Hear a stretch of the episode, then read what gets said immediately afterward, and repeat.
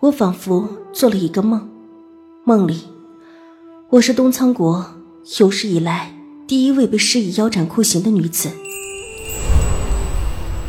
斩！在绝望恐惧中，我发出了最后一声呐喊，伴着我的是那个女人张狂的笑声。我从梦中惊醒，努力的回忆着这场梦。这一世，我绝对不会走上上一世的老路。一场扑朔迷离的身世之谜。听闻兴国公前世子少了一个女儿，只要兴国公太夫人认下我是他的孙女，我就是兴国公府的嫡小姐了，而且还是润安大长公主的亲外孙女。以后，不管是谁见了我，都不敢慢待。大姐的意思是，你想要冒认新国公府嫡女这个身份？宛如妹妹，咱们俩联手怎么样？那个小女孩是哪家的小姐啊？跟我儿清华有几分相似啊？她，秦婉如，哼，她绝不会是我的孙女。我死也不会认的。祖母，我的亲生母亲是谁？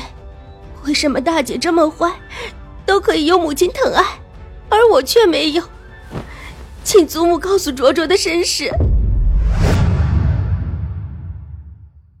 两份意想不到的宿世情缘。卓卓，丫头，卓卓，丫头，婉如，若你进了本王的越王府。本王一定护你周全，想都别想，那丫头只能是我的。好，本王答应你，娶你为正妃。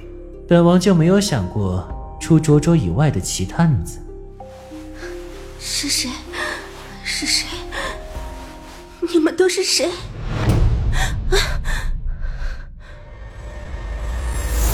三代解不开的恩怨纠葛。那个丫头太狡猾了，母亲，我不是让你小心她的吗？想办法除了那个孽障。太夫人，你怎么可以这么恶毒，行此虎狼之有？哼，邵婉如不好了，我们才能好。禀皇上，御花园里的养着的一群锦鲤全死了。花房里正盛开的一些堂前燕死了，说说说是是灾星。一个后院女子就这么被说成了灾星，朕倒要看看是谁的手伸了出来。天生奉命，真有此一说。把信想法子送到皇后娘娘的手中。恭喜大姐得偿所愿进了宫，从此之后就是少宝林了。宝林，只是一个宝林。邵婉如，是不是你在搞鬼？是不是你？一世为人，受尽算计凌辱，惨死腰斩台下，重生一世，砸花轿，撕养母，斗姐妹。稳后宅，安身于后院之中，运筹于庙堂之上。这一世，我倒要看看谁还能欺我。欢迎收听由喜马拉雅出品的大型重生逆袭小说《一品太子妃》，作者：莲霜，领衔演播：半指红雀、小白胡萝卜、林慕寒，后期制作：半指桃夭。喜欢宫斗宅斗的你，千万不要错过哟！赶紧订阅吧。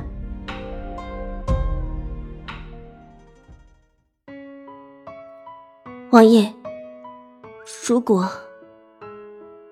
如果姐姐真的是奉命，又当如何？本王的女人无需奉命，跟着本王，自当有着奉命之身。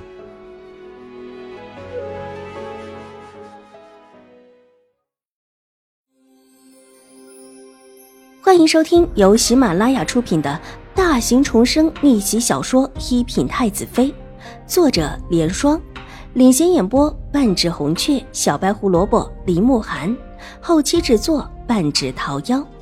喜欢宫斗宅斗的你千万不要错过哟，赶紧订阅吧！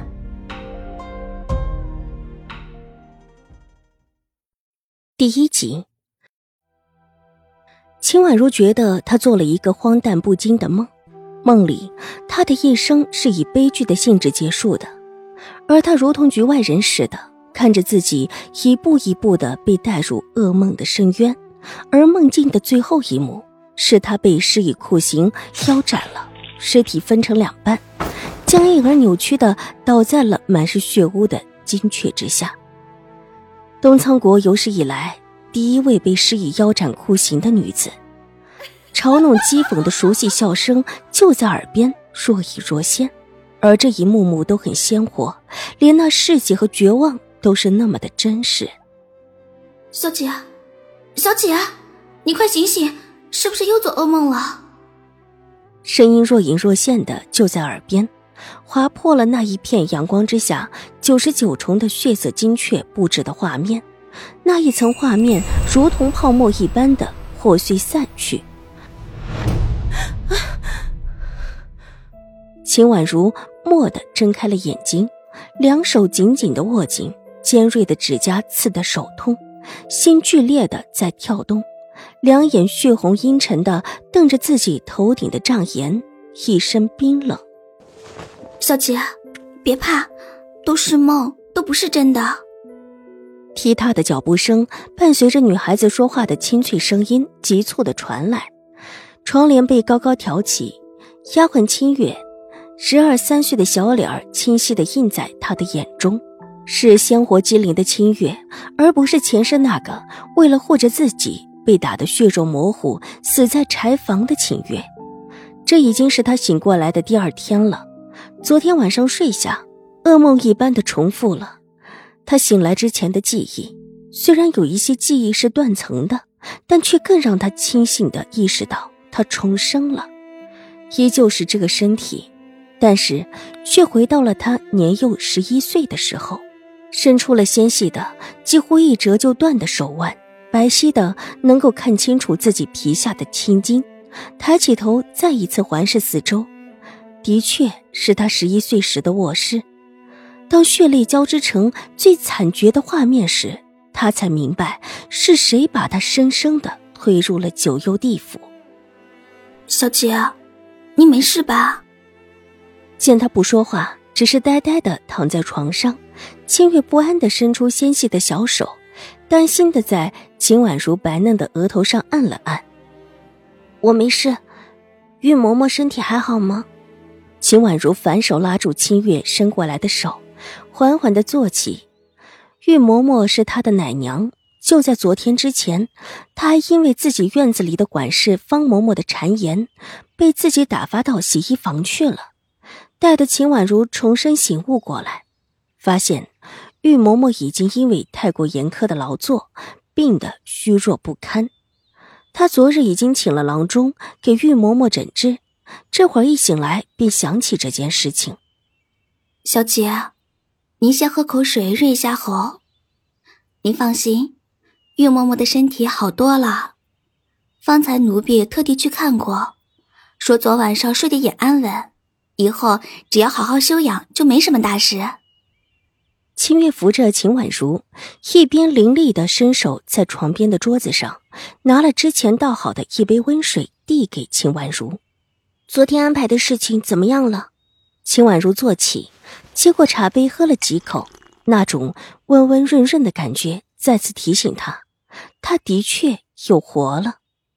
把茶杯递给清月之后，目光落在窗外，窗外大红色的喜绸高高的挑起，扎成花样，一朵朵的堆在窗前廊下，这代表着他这里将要进行一场亲事，一场妹带解嫁的亲事。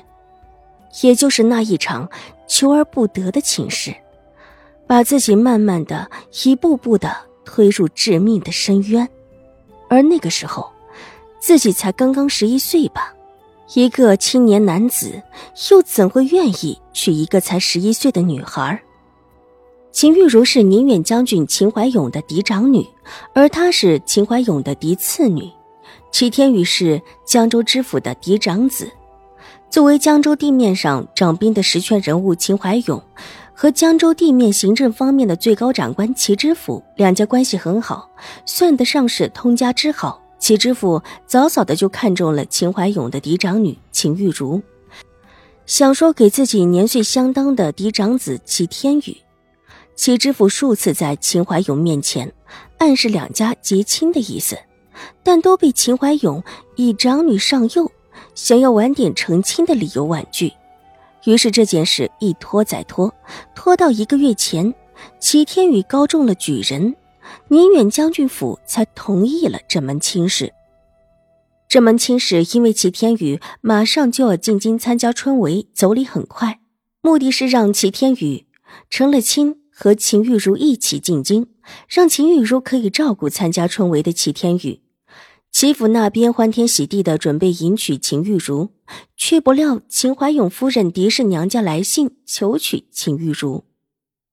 齐天宇肯定比不上。在京中的娘家侄子永康伯世子狄延，他之前把秦知府的求娶意思一拖再拖，就是为了想让狄延娶了秦玉茹。无奈不管狄氏怎么暗示，狄氏娘家的嫂子永康伯夫人就是不肯松口。眼看着秦玉茹年纪不小，再也拖不下去，再加上齐天宇考中举人，狄氏才松了口。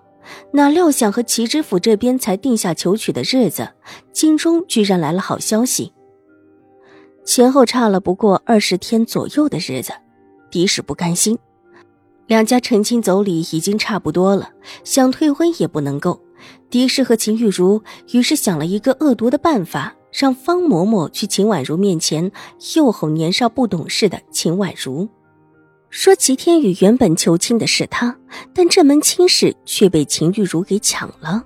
才和秦玉茹闹了一场小矛盾的秦婉如忍不下这口气，就哭着闹着到了老夫人面前，说她想嫁给齐天宇。还没待老夫人问清楚，秦玉茹就出现在老夫人面前，委屈的表示不愿意为了齐天宇破坏姐妹之情，愿意把这门亲事让出来。老夫人看姐妹两个，一个要把这门亲事让出来，一个想要这门亲事，想着两家原本就是通家之好，于是便同意了。而今天原本是秦玉茹出嫁的日子，但现在却因为狄氏的蛊惑，上花轿的会是秦婉如，而狄氏也一再的表示，要妹带姐嫁的事情给瞒下来。说是要在洞房之中给齐天宇一个惊喜，惊喜吗？这一世，自己是得好好的给他们这些人一个大大的惊喜了。小姐，您放心，都已经根据您说的安排妥当了。清月听闻，急忙答道：“事情是他昨天就安排好的，一环接一环，环环相扣。”就等着破了眼下的局，祖母有没有派人来催过？用过茶之后，秦婉如的声音恢复了女孩子的清脆，只是眼神之中透着和她稚气的小脸不符的冷寒。本集播讲完毕，下集更精彩，千万不要错过哟！